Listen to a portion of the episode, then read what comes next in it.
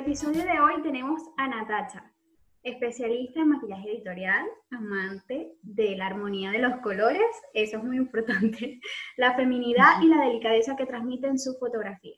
Pero pienso que no hay mejor presentación que la haga ella misma. Bienvenida. Natacha. Bueno, no sé. Muchas gracias. También hiciste una presentación muy bonita, ¿eh? yo no sé si la haría mejor. Gracias. De nada, de nada. Hemos tratado de grabar este podcast desde hace semanas, pero bueno, como hemos estado ocupadas y todo eso, pero bueno, aquí estamos. Eh, sí. Sí, ocupadas y no tanto con el confinamiento, pero bueno. ocupadas y no tanto, es verdad. Bueno, Natacha, cuéntanos un poquito de quién es Natacha. Eh, sí. Bueno, yo tengo el perfil de Natacha Foto en Instagram.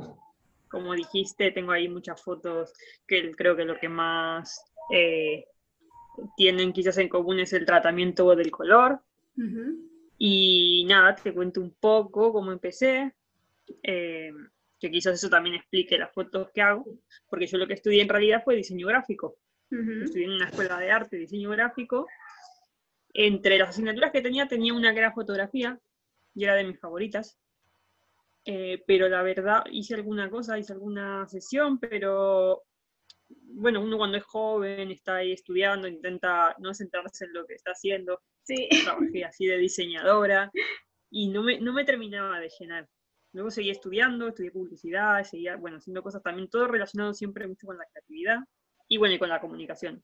Y cuando volví a hacer fotos, fue bueno, porque siempre, siempre me, eh, me llamaron la atención las imágenes y seguía muchos fotógrafos en distintos, eh, bueno, en distintos momentos en, distintas plataformas, ¿no? Ya cuando empezó todo el auge de Instagram, ahí empecé a seguir más. Y bueno, la verdad es que cómo empecé a hacer fotos de nuevo, o sea, a hacer fotos de una manera, empecé como hobby, y fue un poco porque estaba un poco deprimida o triste, no sé, no tampoco quiero decir. A mí también. venido a Madrid y Sí, bueno, es que a veces esos momentos también sirven como para... Sí, como para, eh, mira, te iluminan. Sí, sí, porque yo me acuerdo que estaba un poco así eh, triste, bueno, había venido a Madrid, pero estaba un poco... Y me atreví a hacer algunos talleres, eh, y a raíz de eso, pues lo pasé muy bien, todo como hobby. Empecé a crear mis propias sesiones, y es donde me di cuenta que estaba poniendo más que el conocimiento eh, de, las fotos y todo, estaba poniendo también muchas cosas que había aprendido en diseño. Lo de las formas, lo de los colores, todo eso lo comparten, porque son disciplinas artísticas al final. Y, y, bueno, fue un poco así. Y nada, como me gusta mucho, seguí haciéndolo. bueno, a mí también. gusta. Sí, a mí, a mí mm. también me pasó así. Hubo un momento que estaba súper triste con lo que estaba estudiando y dije, mira, el maquillaje. De verdad que ves que esos son los momentos como que te, te iluminan todo y es como que te hacen tomar la decisión.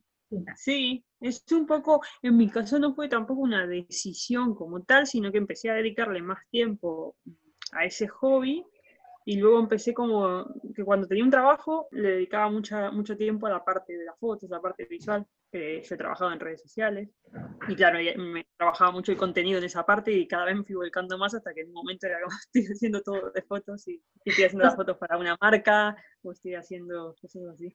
Claro, claro. O sea, como que básicamente, así sin darte cuenta, eh, sí, te una decisión consciente la decisión consciente fue dedicarle más tiempo a las cosas que me gustaban porque necesitaba alegrías en la vida. yo creo que así es como pasan también las cosas que valen la pena. Sí, sí, es verdad, totalmente, totalmente de acuerdo.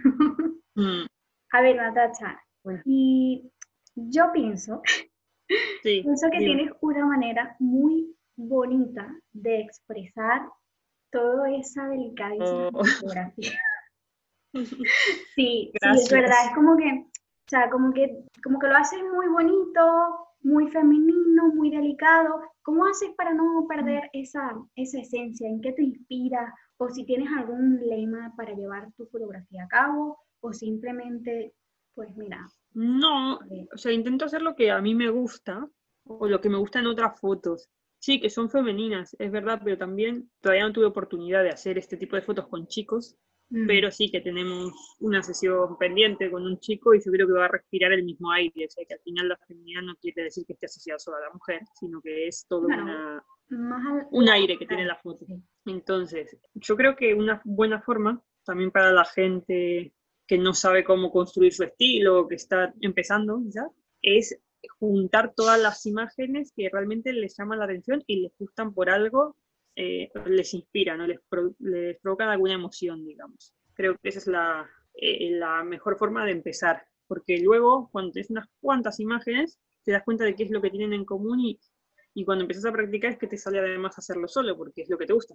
Uno no puede hacer algo basado en algo que no le gusta nada, creo yo. si no es algo que realmente te provoca alguna emoción, entonces cualquiera puede hacer cualquier tipo de foto que le guste. Claro. Bueno, de hecho, yo en el maquillaje, yo descubrí mi estilo eh, porque me gustaban, o sea, me gustan los maquillajes que, que realcen la belleza, pero que no transformarlo en una persona que no es, ¿sabes? Porque al final luego, es como una careta, es un, disfraz. Entonces, yo empecé, eh, como todo cuando uno está empezando, que quiere como que lucirse. Y pues venga, colores, para acá y para allá. Pero luego era como que, pero esta no soy yo, no, me gusta y tal. Y luego fui haciendo cosas que me gustaban y al final me di cuenta que es que me gustan los maquillajes mucho más sencillos, me gusta trabajar mucho más la piel y pues sí. Claro, y cuando haces lo que te gusta realmente destacas en eso. Y también sí es muy importante hacer, a veces no por ponerle más cosas, más colores y más, para mí, y más, por ejemplo, en el caso de la fotografía, más retoque, eh, la foto es mejor. Yo creo que todo lo contrario, ¿no? Cuando menos es más y, usar pocos elementos y pocos colores y bien combinados, creo que tiene más valor. Fíjate que a veces cuando veo fotografías súper delicadas, quizás algún elemento mínimo, yo me quedo como embelesada viendo la foto y digo, qué piel, qué pedazo de pómulo que parece que sale de, del rostro. Es como que me quedo detallando la foto mucho más que una con colores. Pero bueno, para los sí. a una persona que le guste una foto más llamativa, por ejemplo, en nuestro caso que nos gusta un poco más, que menos es más. Sí, natural. Bueno, Natacha, vamos a hablar un poquito de maquillaje también, ¿verdad? Una preguntita que, que te tengo es, eh, ¿qué representa el, maquillaje, bueno, aparte de, tu estilo y todo eso, ¿qué representa el maquillaje en la foto o en el estilo de tu foto o todo? A ver, que yo creo que para que una foto, creo que casi cualquier cosa que sea artística, tiene que ser todo un poco redondo, ¿no? Todo tiene que encajar de una manera. Entonces, el maquillaje es una parte más fundamental. Y cuando el maquillaje no tiene nada que ver o está mal hecho, ya es que eso no, no, no encaja y la pieza no, no, tiene el mismo valor. Y todas las partes, digamos, que construyen algo. Y si hay una que no, que no encaja bien, eh, primero que se nota muchísimo, luego dificulta, porque claro, transformar algo que no, no está hecho como debería haber estado, aparte de costar trabajo, nunca va a quedar igual. Entonces es fundamental. Un trabajo de un maquillador, un trabajo que esté bien hecho es fundamental para una foto, creo que es, creo que es muy importante. ¿Te, ha tocado alguna vez, por ejemplo, un maquillaje que te haya costado la vida? Sí, sí, sí. Que me ha pasado, que fue peor lo hacía, hubiese preferido hacerlo sin maquillaje, porque además era una modelo eh, muy joven, con una piel muy buena, eh, pero es que el maquillaje con muchísimos pliegues, incluso manchas, bueno, muchas cosas que tuve que corregir en Photoshop, costaron mucho tiempo y que no, no, no aportó demasiado al final del trabajo. Y eso, bueno, además que a todos nos puede pasar, ¿no? Que algún día algo salga mal, ¿no? En ese caso encima era una mala experiencia como un poco en conjunto en todo porque la actitud de la persona tampoco había aportado nada. No es que había sido una sesión súper agradable y bueno, esa persona tuvo un mal día trabajando, por lo que sea.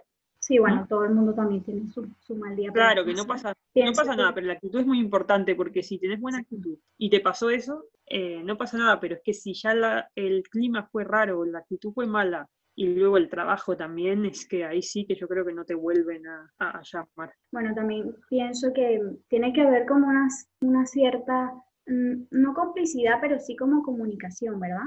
Entre, entre todos para que todo fluya. No es hacer, por ejemplo, mm, vale, yo sé mm, mucho de maquillaje, tú sabes mucho de fotografía, pero yo no voy a decir, no, esto es así porque es así, el maquillaje es así y tal.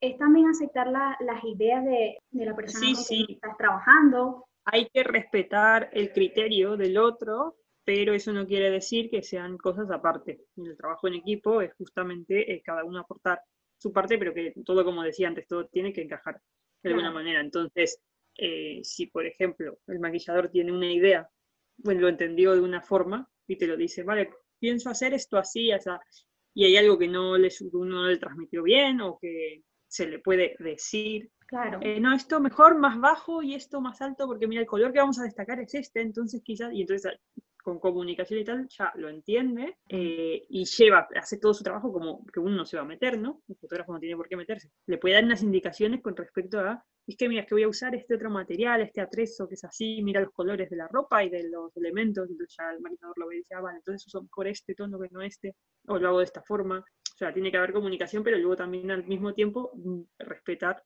los el trabajo de cada quien. Exactamente. Sí, porque luego eso también me ha pasado, de a veces unos maquilladores que te indican cómo hacer la foto y que incluso se vienen hasta donde estás con la modelo y la modelo también se pone un poco más nerviosa porque hay más gente y te empiezan a decir, no, no, pero la foto mejor desde aquí y con... pero bueno, si yo no le dije cómo tenía que hacer su maquillaje porque... Y bueno, pero bueno, todos los, en cualquier trabajo pasan esas cosas. Bueno, mira, yo tuve también una experiencia con un fotógrafo que de verdad, o sea, lo recuerdo siempre por, la experiencia mala que tuve, que fue que me estaba diciendo a cada rato lo que tenía que hacer y no tenía razón. Y, y diciéndome, diciéndome, y llegó un momento que dije, oye, mira, pues al parecer tú sabes más de maquillaje que yo, ¿vale? Si quieres te dejo los pinceles, tú la maquillas y me voy. Porque estaba ahí, ¿sabes? ¿Qué así? ¿Qué así? Es que muy... Mira, pues, pues no sé si... Eso está muy mal si de verdad estoy haciendo yo el trabajo tan mal, porque yo le pregunté, cada, vez que mm. tengo una sesión, yo pregunto, mira, ¿qué vas a usar? ¿Qué no sé qué? ¿Qué esto? ¿Qué tal? Entonces ya uno se va haciendo como una idea también y luego va creando y tal, y, le ponen luego las propuestas y esto, pero que y mira que haz esto, que haz lo otro, es que es verdad, te sientes agobiado. Sí, y luego eso la persona trabaja peor, todo, todo el trabajo al final sale peor. ¿Ves? Yo, por ejemplo, en este caso, yo jamás, aunque me, me paguen un millón de euros, volvería a trabajar con esa persona, de verdad. Es que, por eso hay que tener cuidado, ya no solo los maquilladores, los fotógrafos también, todos, sí, a todos, y las modelos, que ese también es otro tema. Eh, es más, desde esa vez yo fui súper selectiva a la hora de hacer una colaboración o, cualquier cosa. Mm. De hecho, después de esa vez con los fotógrafos que he trabajado, mira, es que te lo cuento con una sola mano. Y ya llegué a un punto que dije, mira, no hago más colaboraciones y hasta que te conocí. hasta que, no, sí, hasta que te conocí y, de verdad que tuvimos buen rollo y buena química y seguí, seguimos trabajando, pero yo siempre he estado como que muy como así, no, mira, lo voy a vigilar bien, voy a ver bien, porque tampoco quiero hacer cosas por hacerlas, y eso, que la parte de la comunicación no con todo el mundo lo tiene. A veces me he llevado muchas más malas experiencias que buenas, pero bueno, en la vida de todos se aprende también. Sí, sí, son necesarias. y bueno, también del maquillaje que estábamos hablando otra cosa importante a la hora de... Bueno, ahora estoy pensando como en al, revés, ¿no? Que para los maquilladores, buscar bien, cuando van a trabajar con un fotógrafo, ver también bien el retoque, porque si van a ir con alguien que va a retocar la foto muchísimo, que va a dejar la piel como si fuese, bueno, como si no fuese piel, eh, su trabajo no se va a ver. Entonces, eso es otra cosa que pueden ver a la hora de buscar con quién trabajar. Ver que el retoque sea un nivel eh, aceptable, porque todas las fotos tienen retoque y deben tenerlo, además, un poquito. Alguna vez tampoco yo he subido la foto de alguna colaboración que hice, por lo mismo, porque es como que me han editado tanto maquillaje, sabes que yo luego como que, mira, pero ¿qué va a decir la gente de mí después? Mira, esa maquilladora pues no sabe maquillar o, o, sea, sí, claro. Una vez hasta le fotos, pestañas postizas de esas de aplicación a una foto mía de un maquillaje que había ahí. Y es que me enfurecí tanto porque yo digo, a ver, luego van y ven esa foto y ponen ahí maquilladora Jessica. O sea, ¿a dónde vas con esa pestaña? Eso es que es también faltarle el respeto al trabajo del otro. Es como cuando un fotógrafo pasa una foto y te la editan de nuevo. Pero si ya hice el trabajo de edición, ¿por qué la van a cambiar entera? Eh, hay fotos que hemos hecho que en, las que no hemos, digo, es necesario editar, pero no, no me refiero a que siempre haya que editar la piel, el maquillaje, tal, no para nada. Hay fotos que hemos hecho que no, no edité nada, eh, que prácticamente nada, las de Cande tienen no tienen edición de piel, no tienen nada, o sea, un poco de la luz, alguna cosa, eh, pero son fotos que tienen muy, muy poca edición. Pero lo que digo es que casi siempre, o que es recomendable, o que es normal editar, es porque para que lo que vemos sea lo más real posible, a veces hay que eh, corregir defectos ópticos de la lente, eh, de cómo se hizo la foto, algunos, algunas cosas para que se vea la modelo como realmente es, que no todo retoque, pensamos en Photoshop, en alterar la imagen, en hacer algo irreal. No, a veces el retoque es justamente para lo contrario, para que si por la óptica un brazo salió gigante, se vea del tamaño que es, porque según la óptica ya sabemos que deforma un poco el, el ángulo de visión, sí, todo. Entonces, eso. Y luego, claro,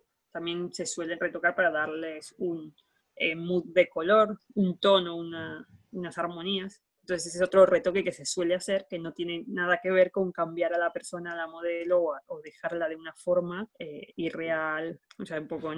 De alguien que no es. Aclarando un poco también esa crítica, que eso hace siempre el retoque a Photoshop, que parece que fuera lo peor del mundo. Es verdad. Eh, bueno, y también me imagino que cosas de la luz, ¿sabes? Le, retoques de luz. Sí, sí, sí, sí. Muchas veces se suele, lo que se suele hacer, bueno, yo lo hago un poco así, es respetar ¿no? la luz natural que hay, no me invento luces. la luz que utilizamos, ya sea en estudio o, si es luz natural, eh, igual o acentuarla un poquito, o, eso, jugar un poco con la luz y con la sombra, pero son cosas no muy fuertes. Intento que no sean muy fuertes, que sean eh, resaltar lo que ya había o disimular alguna cosa. Claro, que sea algún granito también, ¿no? sí, sí, sí, esas cosas, sobre todo eso. Pienso que, que quizás más que esos son agentes distractores. Sí, que queda la, queda la imagen también más limpia, ¿no? Alguna arruga de la ropa que no, que es que al final gráficamente es una línea. Una arruga en la ropa es una línea en el medio de la imagen que te va a distraer. Entonces eso se quita, no es que tengamos nada en contra de las arrugas. o es que claro, un grano también pasa lo mismo. Claro. Un punto ahí rojo que llama mucho la atención, un punto rojo en cualquier composición. Pues sí. Eh, luego puede haber un fotón, puede haber un fotón con que a mí me gustan mucho algunas fotos de, de que sé, de estrías o fotos de cosas con marcas que, que no tiene, no es, no se está demonizando en sí los defectos, simplemente se está ajustando a lo que se está haciendo. Si otra foto es demostrar ese tipo de marcas y tal, se puede hacer también y puede ser bonito también. Pero en una foto que estamos con toda la piel limpia, un maquillaje súper claro, sutil, tal, que haya un grano rojo, no, no pega en esa composición, en ese contexto. Muy intruso. Todo es según lo ubiquemos. Bueno, Natacha, y, y por ejemplo, para ti, como fotógrafa, eh, ¿cuál sería ese maquillaje perfecto? Mm, mm, no hablo de colores ni nada, sino como estructura o o piel. Sí, sería el que sea sutil, sutil, que no se note, que no se note tanto el maquillaje, que esté ahí porque es súper importante, pero que no sea nada exagerado y que te facilite muchísimo la edición porque a pesar de que al verlo no es que estés viendo un maquillaje que se nota en exceso, sí que cuando uno lo va a editar dice, madre mía, no tengo nada que tapar. Ese es como el maquillaje ideal.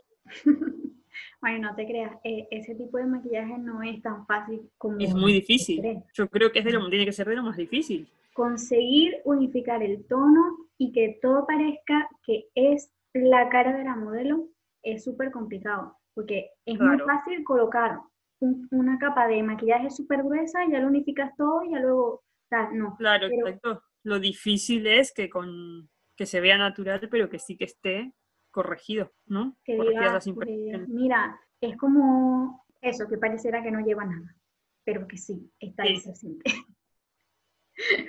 Eso es en lo que los maquilladores tienen que esforzarse, los que estén escuchando porque están empezando. Sí. Yo creo que esa es la clave. Una pregunta. A ver, a ver, a ver.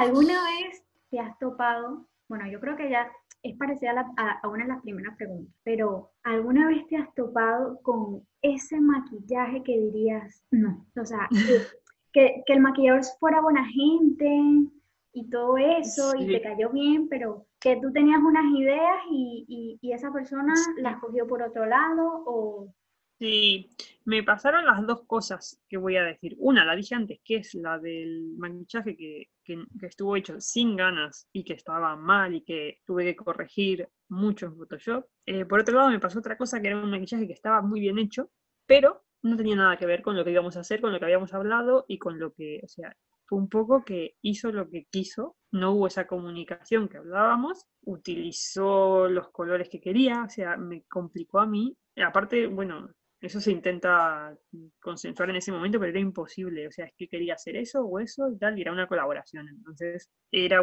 una colaboración muy corta, tampoco teníamos muchísimo tiempo, la modelo me gustaba bastante. Y, y bueno, llegó el punto que dije, vale, mira, me adapto a este a lo que quiere hacer, que a ver, tampoco era, ya te digo, el trabajo estaba bien hecho, pero. Era recargado, no es como que yo decía, madre mía, es que no sé si me va a pegar a mí ni con lo que quería, ni con el estilo que, estaba llevando, pero bueno, en ese, ese día, por ejemplo, cedí eh, por probar, me dije, mira, me lo voy a poner como reto a ver si puedo integrarlo, pero, pero claro, no deja de ser algo malo, o sea, no deja de haber dado por esa parte esa persona una mala en ese sentido, porque claro, yo para otra cosa em, no me puedo fiar si habíamos hablado de unos tonos, de una eh, de un tipo de maquillaje y al final se fue por otro lado. Dijo, no, es que me gusta más esto, es que mira esto, mira qué guay. Entonces, bueno, ese es otro tipo de cosa que también puede pasar, que sí que trabajen bien la técnica, pero que como no hay comunicación, no te respetan el trabajo, ya, no, no saben. Te respetan el trabajo previo también, porque había había ropa, había cosas elegidas y claro, no iban a pegar con ese maquillaje, pero bueno, al final se intentó salvar. Bueno, yo, yo por ejemplo, cuando hago una sesión o algo, siempre voy desde lo, más bajito y ya luego eh, lo subo y voy así. Primero claro, porque lo más bajito, lo más natural eh, y luego si quiero algo más así, pues más fuerte, lo subo. Siempre se puede subir. Sí, claro. bueno, yo pregunto, yo pregunto, le pregunto siempre al fotógrafo y tratamos de llegar siempre a un acuerdo para que todos salgamos ganando y todo que... Sí, hay que intentar también llegar a acuerdos en la vida, en general. A ver, y por ejemplo, ¿tienes algún trabajo favorito que... Bueno, ahí me pones en un compromiso. No, pero no, no quieres, no, no tanto, o sea, hay muchos que me han gustado. Tuyo que te haya gustado bastante porque has unido todos los elementos que te caracterizan, por ejemplo, yo qué sé, los colores, el tal. Sí, bueno, a mí me gusta, es, es sabido que me gustan mucho las fotos y la sesión con Cande. Ese día en el que teníamos mucha luz natural, pero de repente vino una tormenta y nos dejó. Sí, que nos quedamos encerrados en tu casa porque no podíamos salir porque la calle estaba llena de... Sí, empezaron a cerrar metros y estábamos, y entonces seguimos haciendo fotos. Y esa fue muy chula esa sesión porque salieron cosas eh, muy bonitas. Yo creo que por las tres partes nos implicamos mucho. Yo había elegido la ropa, había buscado las, eh, los escenarios, todo para, para, crear las situaciones, ¿no? Para la modelo. Cande, que lo dio todo también y tu trabajo que fue, madre mía, es que ya te digo, lo dije antes que no las tuve ni que editar, o sea, la piel estaba perfecta. Gracias. y luego hubo otras sesiones muy chulas, hay una también con Paloma, que las fotos del jarrón me gustaron mucho. Hay muchas, la verdad es que hay muchas, hay otras sesiones también en las que nos lo pasamos genial. Pero es que yo creo que es eso, cuando hay buen, una buena armonía entre todos los participantes, eh, todo sale bien, todo sale fluido, todo sale súper bonito. Yo creo que sí, con María. El, este, la, la, armonía en las personas que trabajan. Actualmente, Natacha, ¿tienes algún proyecto en mente o eh, tienes hmm. servicios nuevos? Bueno, a mí estuve pensando, ¿no? Como todos, en la cuarentena.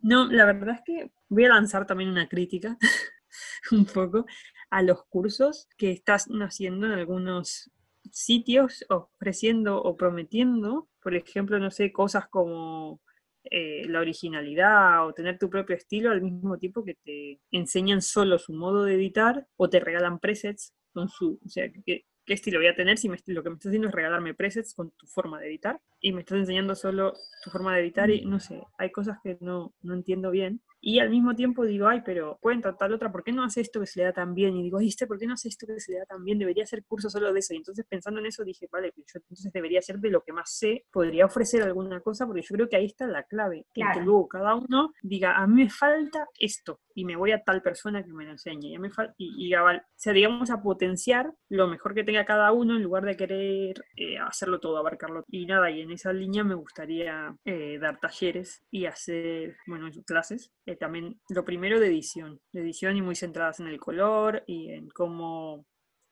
elegir el vestuario, el atrezo, todo eso. Así que nada, espero pronto tenerlo listo.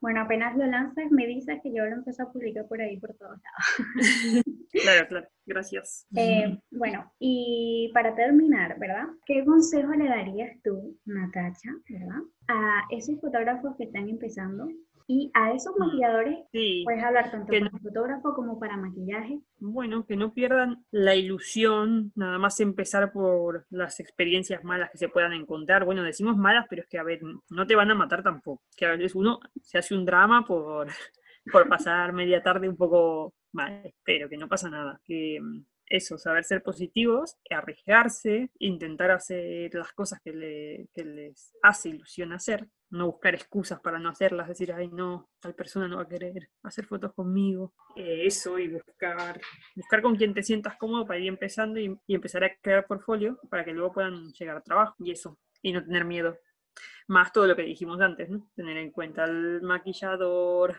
eh, el maquillador que tiene en cuenta el fotógrafo, ver mucho lo del retoque, que se vea el trabajo. También otra cosa que pueden hacer es siempre quedar antes o hablar, o hacer una videollamada o quedar a tomar un café o lo que sea, para conocer a las personas antes. Eso también les va a dar confianza luego. A la hora de ir a la sesión van a ir como, ya no van están pensando en que aquí me voy a encontrar, va a ser borde, tal, va a hacer las cosas bien. No, ya tenés que pensar solo en la otra parte, en la parte de, uff, se va a nublar y me va a caer un rayo encima y se va a poner a llover. Esas cosas. Eh, quitar preocupaciones desde antes. Tener ya a la gente elegida, conocerla y eso. Y el día de la sesión preocuparte por hacer las fotos lo mejor posible, por hacer el maquillaje lo mejor posible. También resolver dudas, ¿no? Porque sirve mucho para no tener que estar en el día, me imagino el maquillador que se lleva toda la o sea, todas las cosas va con todo el peso. igual si hubiesen hablado antes, si hubiesen definido bastante bien lo que querían hacer, se ahorra claro, eh, cargar con todo el material. Lo, lo, justo, bueno, aunque no te ideas, yo siempre me llevo todo por si acaso. Siempre estoy pensando sí, bueno. por si acaso tal cosa, por si acaso. Pero ya luego tengo como aparte lo que voy a utilizar para, para la sesión, pero me llevo cosas por si acaso. Te iluminas de creatividad y, y de repente... Sí. Bueno, eso está bien, eso está bien también. Pero mm, yo creo que si estás empezando mm, por reducir miedos, nerviosismo y tal, siempre está bien todo lo que se hable antes y lo que puedas conocer a las personas un poquito antes, seguro que les va a dar seguridad y con eso, con esa seguridad se van a hacer cosas más chulas. Entonces, creo que eso es de lo más importante. Genial. Y no sé. Eso, bueno, también te dije antes, es que te fui diciendo durante toda la conversación también otras cosas, ¿no? Que también eh, sepan qué línea quieren seguir con las imágenes y recolectaron antes las imágenes que decía que les guste, que les llamen la atención, tanto de Instagram como de revistas, como de lo que sea, ¿eh? como si ven un anuncio en la tele. A mí me encantan, por ejemplo, los anuncios de perfumes que la gente critica y tal. A mí me encantan. A mí me gustan todos los anuncios de perfume y de ahí saco ideas. cada uno tiene que, igual es algo que decir, porque voy a sacar ideas de esto y, bueno, y de todo lo audiovisual se pueden sacar ideas.